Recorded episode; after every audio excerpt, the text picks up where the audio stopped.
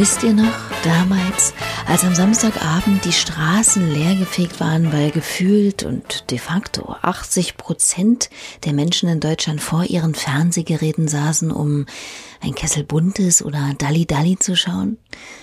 Nein? Ja? Also ich jedenfalls nicht. Wie auch. Die richtige Hochzeit der großen Samstagabendshows ebbte Ende der 80er Jahre in etwa mit der Verbreitung des Privatfernsehens sukzessive ab. Und dann gab es vielleicht noch Wetten das oder die 1000 Mark Show. Aber an die generationsübergreifenden, irrsinnig hohen Einschaltquoten von früher konnte da schon lange nichts mehr rankommen. Tja, vielleicht braucht die Samstagabendshow auch einfach ein neues Image mal keines, das sich nach ein paar Mal Schauen auserzählt hat und nur darauf ausgelegt ist, möglichst glatte Prominente einzuladen und KandidatInnen beim Scheitern irgendwelcher Aufgaben zu zeigen. Wie wäre es denn mit Inhalt? Zum Beispiel. Das zumindest ist der Ansatz einer Show, die am 8. Mai über das Medium der Stunde, das Internet zu sehen war und über das ich euch heute berichten möchte. Warum? Was das mit diesem Podcast hier zu tun hat? Ganz einfach. Die Veranstaltung hieß Pop in Politics. Und da ich hier bei Ruhestörung zwar hauptsächlich KünstlerInnen in den Fokus rücke, um mit ihnen zu sprechen und sie euch vorzustellen, so steht im Kleingedruckten, dass es hier auch immer wieder um Musikkultur und dementsprechende Themen gehen soll. Und wenn das Reeperbahn Festival gemeinsam mit der Bundeszentrale für politische Bildung und dem Rolling Stone Magazin eine inhaltlich wertvolle Samstagabendshow mit dem Namen Debattenraum Dancefloor auf die Beine stellt und an dem davorliegenden Tag noch einen ganzen Workshop und Paneltag zum sogenannten Global Nighttime Recovery Plan organisiert, dann soll das doch bitte hier auch Thema sein. Fragen, die da live aus dem Hecken in Hamburg besprochen wurden, waren zum Beispiel, welche Anstrengungen müssen Politik, Kreative und die Gesellschaft unternehmen, um das kulturelle Leben weltweit wieder in Bewegung zu bringen? Wie lässt sich aus den großen Schlagworten Diversität, Identität und Heimat ein Alltag, eine neue Normalität definieren? Und wie steht es eigentlich um die ost-westdeutsche Pop-Einheit aus der Sicht von MusikerInnen? Doch natürlich wurde da nicht nur auf einem Podium mit klugen Menschen diskutiert, sondern auch schöne Interviewfilme und natürlich Musik gezeigt. Wir haben vorab mit Björn Döring, dem Kurator der Veranstaltung, gesprochen und mit dem tollen Sam Vanslaw, der auch mit von der Partie war. Will you be my gay. We'll go on play day, it's all over town. Me and your daddy, la da di da da, will love you. Feed house and clothe you till you're 31. Will you be my gay la da di da da, and share with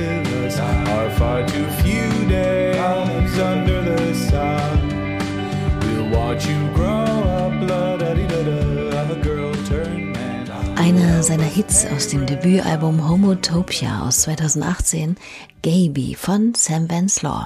Doch bevor ich mich ihm zuwende, erstmal zu Björn, dem Auskenner der Plattform Pop in Politics, denn die ist weit mehr als nur ein Samstagabendprogramm. Pop in Politics ist eine Festivalplattform im Reeperbahn Festival, die wir 2017 tatsächlich schon gestartet haben.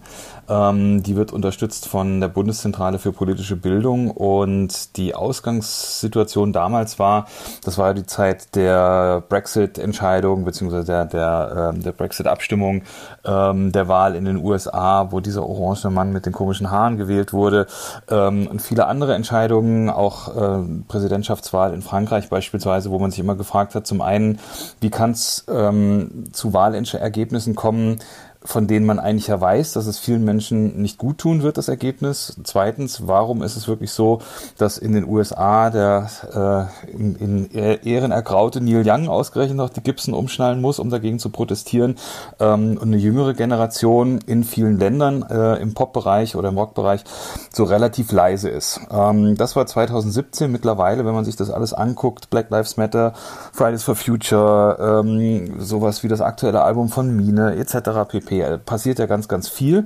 ähm, und es wird ganz viel über gesellschaftliche Zustände und Missstände gesprochen, auch und gesungen in der Popmusik oder im ganzen popkulturellen Bereich. Ähm, das hat sich ja erstaunlich gewandelt. Und genau daran passt sich Pop in Politics eben an. In den vergangenen Jahren waren KünstlerInnen wie Tua, The Petrol Girls, Finna oder Mal Eleve dabei, der zum Beispiel kurz danach ja auch bei einer großen Fridays for Future Demo gespielt hat. Und wie sah das Ganze in diesem Jahr konkret aus? Digital, klar. Und wie schon gesagt, splittete sich die diesjährige Online-Ausgabe in zwei Tage. Die erste richtete sich vor allem an FachbesucherInnen, bei dem es ja natürlich um das ging, was die Kultur- und Clubbranche jetzt nun schon seit über einem Jahr am meisten beschäftigt. Da geht's dann äh, sehr in der Tiefe um ein großes äh, Forschungs- und äh, Visionsprojekt sozusagen, nämlich den Global Nighttime Recovery Plan. Ähm, das ist ein Projekt, was unter anderem von Lutz Leixenring ähm, hier aus Berlin, dem Sprecher der Berliner Clubkommission, ins Leben gerufen wurde und mittlerweile von Expertinnen und Experten in über 70 Städten auf der ganzen Welt vorangetrieben wird. Die Idee dahinter ist es, ähm, über die Wiedereröffnung der Nachtkultur nachzudenken und ähm, dafür auch konkrete Pläne zu schaffen. Und zwar nicht nur in der kurzfristigen Diskussion, die wir jetzt alle haben, was sozusagen unsere ganz nahe Zukunftssicherung anbetrifft, sprich Soforthilfen und Überbrückungshilfen und alles, was dazugehört, ähm, sondern die eher etwas übergeordnete Frage, wie sieht das Nachtleben eigentlich aus, wenn es wieder zu einer gewissen Normalität zurückkommt. Also da geht es dann auch darum, äh, sichere Räume für Minderheiten, für jegliche Form sexueller Orientierung, ähm, für jegliche Form musikalischen Geschmacks etc. zu schaffen. Und ähm, dieser Global Nighttime Recovery Plan äh, wurde in quasi sieben Kapiteln erarbeitet. Da waren äh, Stadtplanerinnen dabei, Architektinnen und äh, Wissenschaftlerinnen und Künstlerinnen, Clubbetreiber und so weiter und so fort. Also ganz viele unterschiedliche Menschen, über 100 an der Zahl, ähm, haben sich zusammengefunden, um in sieben Kapiteln quasi eine wirklich positive, aber auch kritische Vision der Nachtkultur ähm, ab dem Moment der Wiedereröffnung zu entwerfen und das auch ganz bewusst als einen Handlungsfahrplan sozusagen ähm, Leuten an die Hand zu geben, die beispielsweise in der Kommunalpolitik, ähm, in der Stadtpolitik ähm, dann an den Stellen sitzen, die wirklich dann auch wichtig sind für Kultur und für Nachtökonomie. Das klingt doch schon mal echt gut und sinnvoll. Und beachtlich, dass sich da Leute auch noch darum Gedanken machen, wo doch eigentlich wegen der ewig andauernden Corona-Flaute in fast der gesamten Veranstaltungs- und Clubbranche die Zeichen auf dunkelrot stehen und dann nicht selten seit einem Jahr um die bloße Existenz gerungen wird. Finde ich großartig, denn auch wenn Corona gerade natürlich in Signalfarben über allem getaggt steht, die Themen daneben und darunter, wie Diversität und Diskriminierung zum Beispiel, verlieren ja keineswegs an Dringlichkeit. Aber das sind schon hohe Ziele. Als ich mich mit Sam Vance Law, der wie gesagt auch Teil der diesjährigen Ausgabe von Pop in Politics war, über das Thema Diversität unterhalten habe, ähm, ja, da hat er mich erstmal ganz schön ausgebremst beim Thema Safe Space im Club. Ich glaube, man, man sagen darf oder muss sogar, dass es kein Safe Space gibt. Kein, safe, kein Space, was absolut safe ist, außer du sitzt alleine in irgendeinem so Bunker, ne? Bunker, so. Das könnte ein Safe Space sein. Aber alle, alle Spaces, wo es äh, andere Menschen da gibt, haben ihre Probleme, haben ihre Dynamiken, die toxisch sind. Schon nur an dem Abend oder schon nur den anderen Mensch gegenüber, der dich komisch anguckt oder so. Also ähm, aber safer kann man die machen, auf jeden Fall. Puh, also nicht gleich die völlige Desillusionierungsklatsche bekommen. Aber er hat ja recht. Dennoch, für wie wichtig hält denn Sam die Clublandschaft hinsichtlich eines sicheren Ortes für Menschen jeglicher Fasson und was bedeutet das überhaupt? Also ich glaube für super viele Leute und jetzt kann ich auch äh, nur als schwuler Mann reden und nicht für andere Minderheiten, die einen Safe Space brauchen oder so. Oder auch für Frauen kann ich nicht äh, sprechen ähm, dass äh, Clubs, Bars und so weiter waren immer unheimlich wichtig durch die ganze Geschichte von schwulen, queeren Menschen, waren wichtig als Spaces, wo man sich treffen konnte ohne Furcht, ohne Angst. Ähm, Im Vergleich zu anderen Orte, ne? Also manchmal hatte man ja auch da Angst, dass die Polizei kommt, aber nicht wie in anderen Orten, weil man äh, so in Leben, Lebensgefahr Angst hätte, einfach zu existieren. Und deswegen finde ich, wenn die, wenn die zurückkommen, zumindest so queeren Clubs, ähm, dass das unheimlich wichtig wieder wird und wird bleiben so. Da kann man sich treffen. Die Frage ist, wie du äh, gemeint hast, was bedeutet Safe Space? Für mich äh, in, diesem, äh, in diesem Sinne bedeutet ein Safe Space ein Ort, wo Leute sich sammeln können und da sich selber, wie die sind, sein können. Und leider war kein Gay Club, kein Queer Space äh, that. Weil es zu viele unterschiedliche Leute mit zu viel, was die selber wollen und so weiter, ne?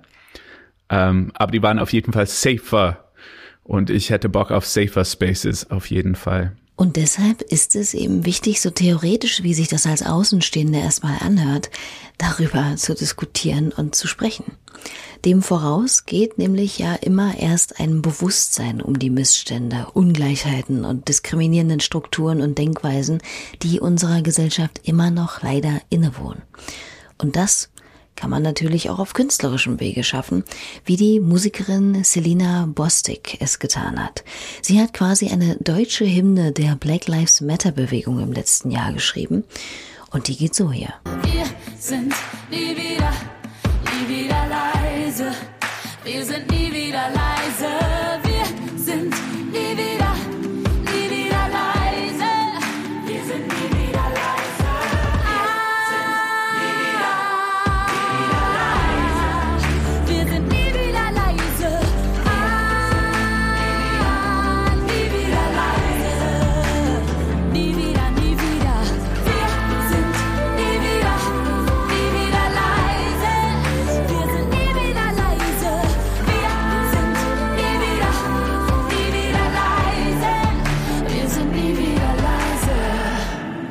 Auszug aus Nie wieder leise von Selina Bostic.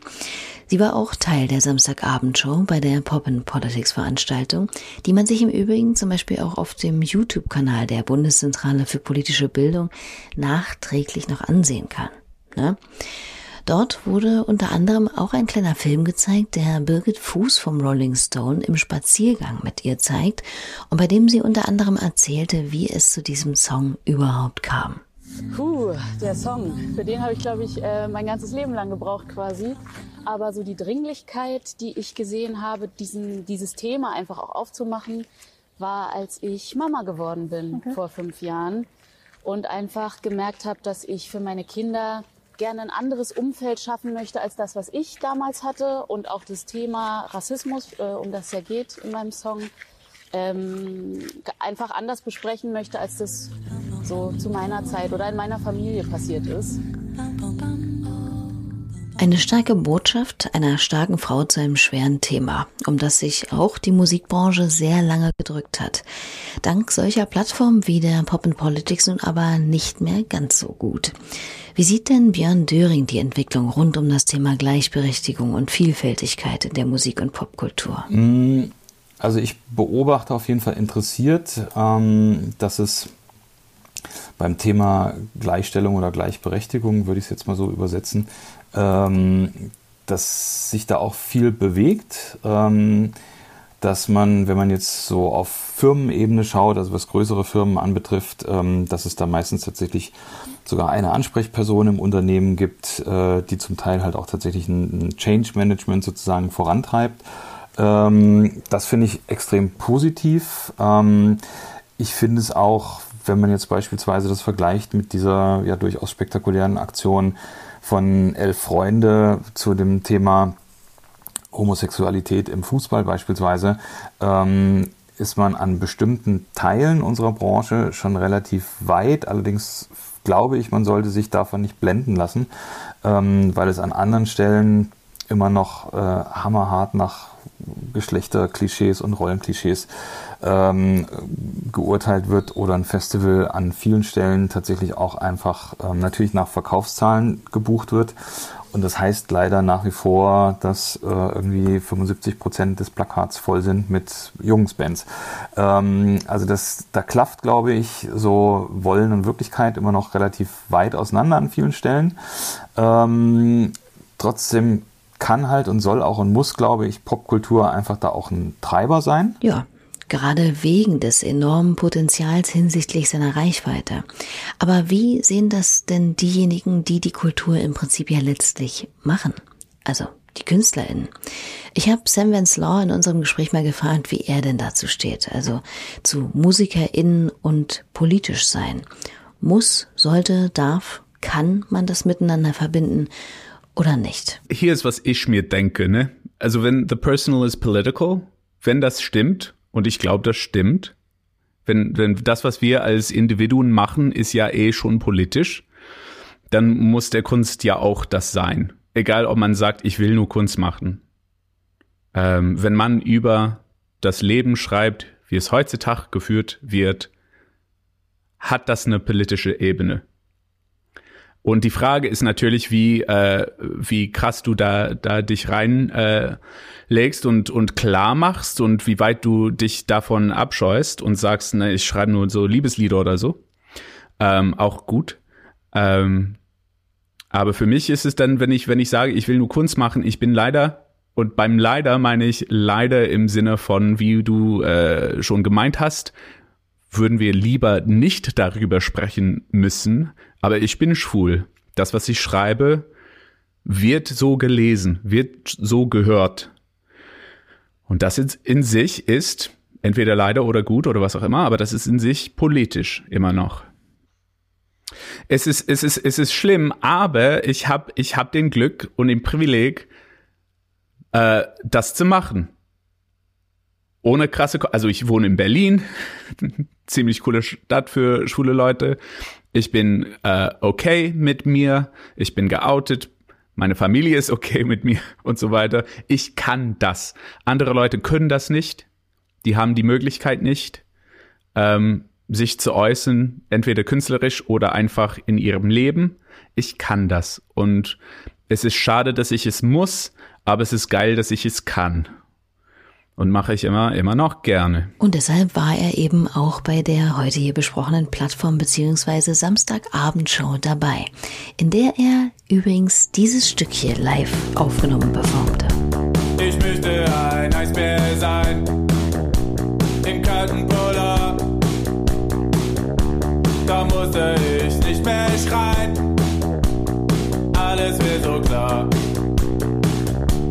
Ich möchte ein Eisbär sein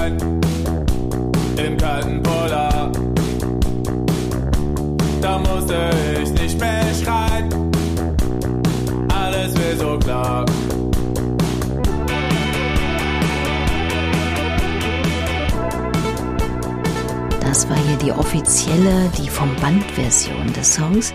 Die Live-Variante, die da in der großen Samstagabendshow von Pop Politics präsentiert wurde, wurde eigens mit der Showband der Veranstaltung sozusagen im Vorhinein für diesen Abend arrangiert und im Gretchen in Berlin aufgezeichnet. Ich finde, das sah ganz gut aus, so in diesem gesamten Abendformat. Also auch in der Mache eine gute Idee, Live-Musik dann doch irgendwie drin zu haben, was ja aus bekannten Gründen derzeit nun mal nur so mittelgut möglich ist. Ein paar Fragezeichen warfen sich bei mir da auf in Anbetracht dessen, dass der aus Kanada stammende, charmante Musikus Sam einen neue deutsche Welle-Klassiker zum Besten gab. Und nicht nur das, gleich mehrere Songs dieser Gestalt sind gerade von ihm veröffentlicht worden. Da singt er vergessenes Lied gut wie Ich will nicht älter werden, gemeinsam mit Drangsal von Bärchen und die Milchbubis im Original, aber auch Hits wie Major Tom von Peter Schilling oder dieses damals sehr streitbare Stück von Ina Deter. Ich sprüh's auf jede Häuserwand. Ich such den schönsten Mann im Land. Ein Zettel an das schwarze Brett. Er muss nett sein, auch im Bett. Kratze es in Bergen, Rinden. Wo kann ich was Liebes finden? Schreib's in Gold auf die Altäre,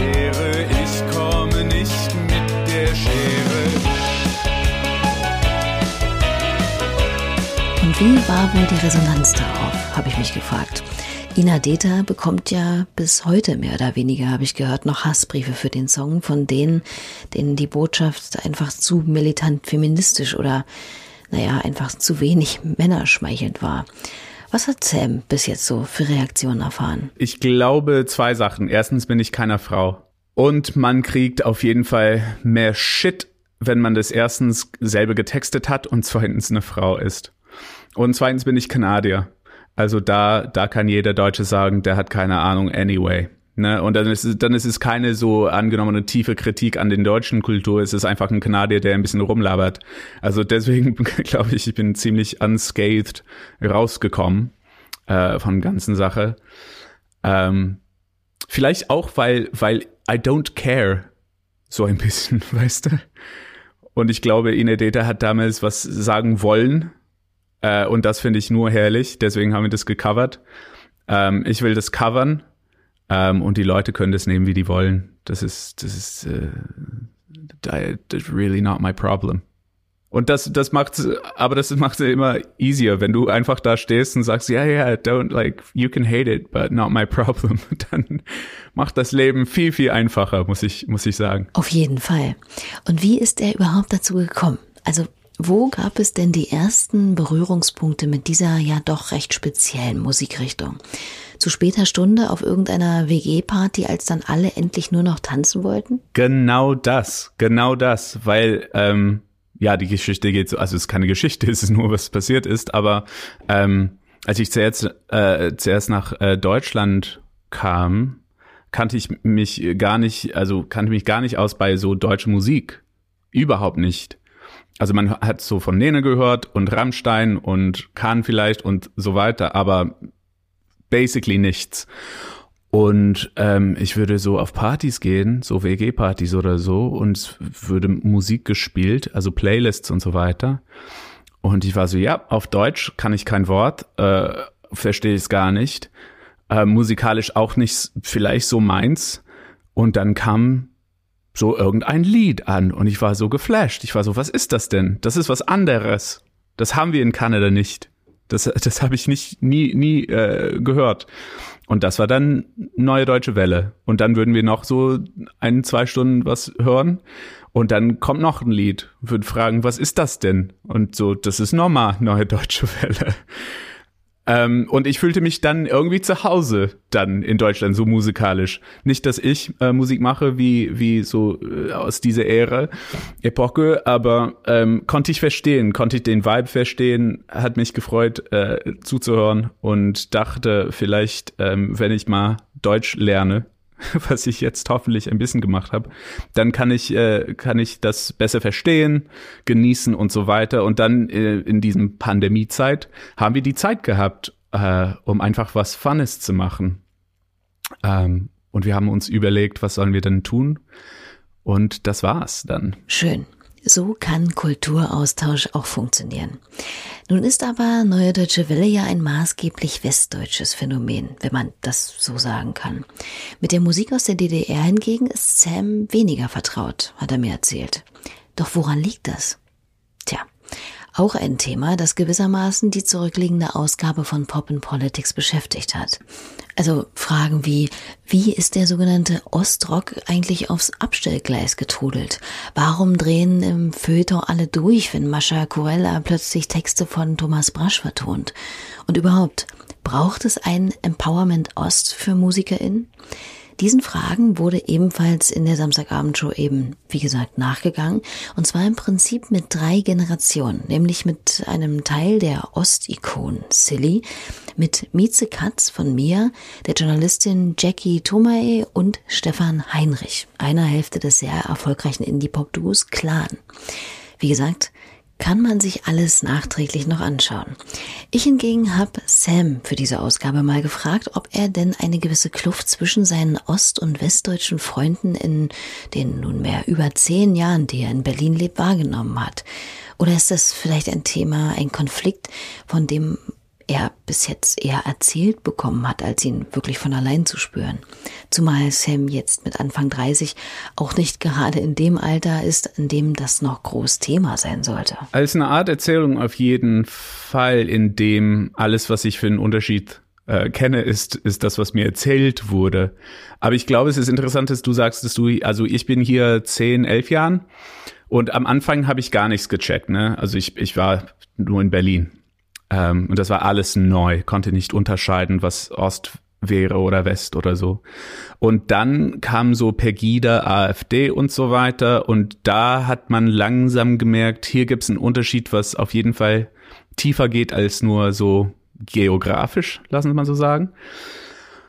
Hat man langsam gecheckt. Und dann auch die Geschichten, die man äh, hört. Also die, die Freunde, die ich habe, die aus dem Osten kommen, haben andere Geschichten aus, als die, die aus dem Westen kommen. Äh, da merkt man es äh, beim so persönliche Begegnungen, dass es einen Unterschied gibt zwischen Menschen, Menschen, die aufgewachsen sind im Osten, besonders die, die aufgewachsen sind vor dem Mauerfall. Und ähm, ja, checkt man, checkt man schon. Also sind gewisse Unterschiede für ihn noch spürbar? Also mein, mein Gefühl gerade ist, es ist immer noch der Fall. Und es kann gut sein, dass wir, also du und ich zum Beispiel, die, die letzte Generation sind, wo das der Fall ist. Das, das kann ich natürlich nicht sagen. Aber so Freunde, die ich habe, die irgendwie in meinem Alter sind oder ein kleines bisschen älter, die zur Schule gingen, also die haben Russisch gelernt. Und auf einmal wurde ihr Russischlehrer zum Englischlehrerin oder so. Und dann können die weder Englisch noch Russisch. Das macht einen Unterschied. Oder Geschichte hat sich ja auch äh, geändert als Fach und die haben dann nachholen müssen, so in der Schule. Ähm, oder ihre Eltern haben ihren ganzen Konzerne, also Businesses, Firmen äh, verloren oder Arbeit oder und das ist, das ist etwas, was die erlebt haben und einen Unterschied gemacht hat in deren Leben. Klar, Geschichte bleibt ja nicht zu gewissen Daten einfach stehen, sondern zeigt ihre allumfassenden Effekte und Wirkungen mitunter auch erst viel später über eine, manchmal mehrere Generationen hinweg. Sehr spannendes Feld. Und es gibt auch nicht wirklich viel Musik darüber, meines Wissens nach. Also über diese ostdeutsche Identität. Ein Song, der mir allerdings trotzdem ad hoc einfällt, ist dieser hier. Grauer Beton, rauer Jargon, Bilder verschwommen, kehr nicht mehr um. Auf und davon nicht noch eine Saison. Auf und davon nicht noch eine Saison. Alte Schule, steile Kurve, immer gegen Wind. Folgt dem Wendekind dorthin, wo man noch Hände ringt. Unbeschwerte Jahre früh zu Ende sind. Dir niemand sagt, dass es ein gutes Ende nimmt. In meinem Hauseingang kaum Gutes los. Freunde werden stumpf, werden skrupellos. Lieber schnell leben, ruhelos. Statt Abstellgleis, kein Zielbahnhof. Ein Track über die einstigen Tage im zweitgrößten Neubau aka Plattenwohngebiet der DDR und seiner Heimat Grauer Beton von Trettmann. In der Gegenwart, dem Hier und Jetzt, steht aber natürlich erstmal über der ganzen Live-Musik- und Kulturbranche das große Fragezeichen danach, wann wieder geöffnet werden kann und wie das denn überhaupt dann aussehen wird. Wir haben Björn Döring daraufhin mal angesprochen und gefragt, worin er denn die größten Herausforderungen sieht, wenn es um die Wiedereröffnung von Clubs, Festivals etc. geht. Ich habe jetzt neulich gedacht, die größte Herausforderung für uns alle, erstmal ist es wahrscheinlich dann überhaupt wieder soziale Begegnungen in größerem Maß zu haben, weil das äh, merke ich manchmal, wenn man tatsächlich dann zumindest mal draußen ein Treffen mit mehr als einer Person hat, ist es verdammt ungewohnt. Irgendwie 14 Monaten im im, Homeoffice. Ähm, also das ist, glaube ich, auf einer, auf einer rein menschlichen Ebene sozusagen den Kontakt wieder zueinander zu finden. Ähm, kann ganz leicht sein, kann aber auch eine große Herausforderung sein. Das kann ich tatsächlich noch gar nicht so richtig abschätzen. Ähm, ja, und für unsere Branche, ich glaube, erstmal einfach wieder eine, eine Planungsgrundlage zu haben. Und wenn die vielleicht auch heißt, dass man, keine Ahnung, mit irgendeiner Daumenregel leben muss, dass man erstmal nur 60 Prozent der jeweiligen Kapazität von Clubs und Hallen auslasten kann oder wie auch immer dann eine Konstellation ist. Ähm, ich glaube, die größte Herausforderung ist es wirklich, ähm, klare über Monate, vielleicht Jahre hinweg planbare Linien zu haben und zu bekommen und zu entwickeln, zusammen mit der Politik ähm, und den Verantwortlichen.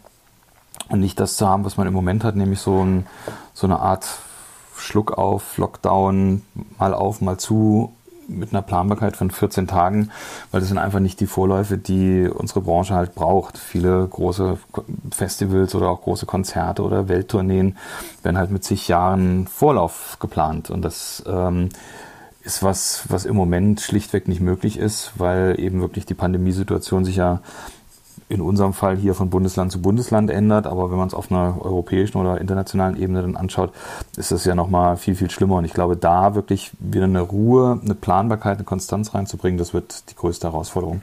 Ja, und danach sehen sich, glaube ich, wirklich alle. Gerade diese andauernde Ungewissheit und das ganze Hin und Her hat ja für einige Verzweiflung die letzten 14 Monate gesorgt. Aber schauen wir nicht auf die Vergangenheit. Es geht ja zweifellos gerade in vielerlei Hinsicht voran hier bei uns.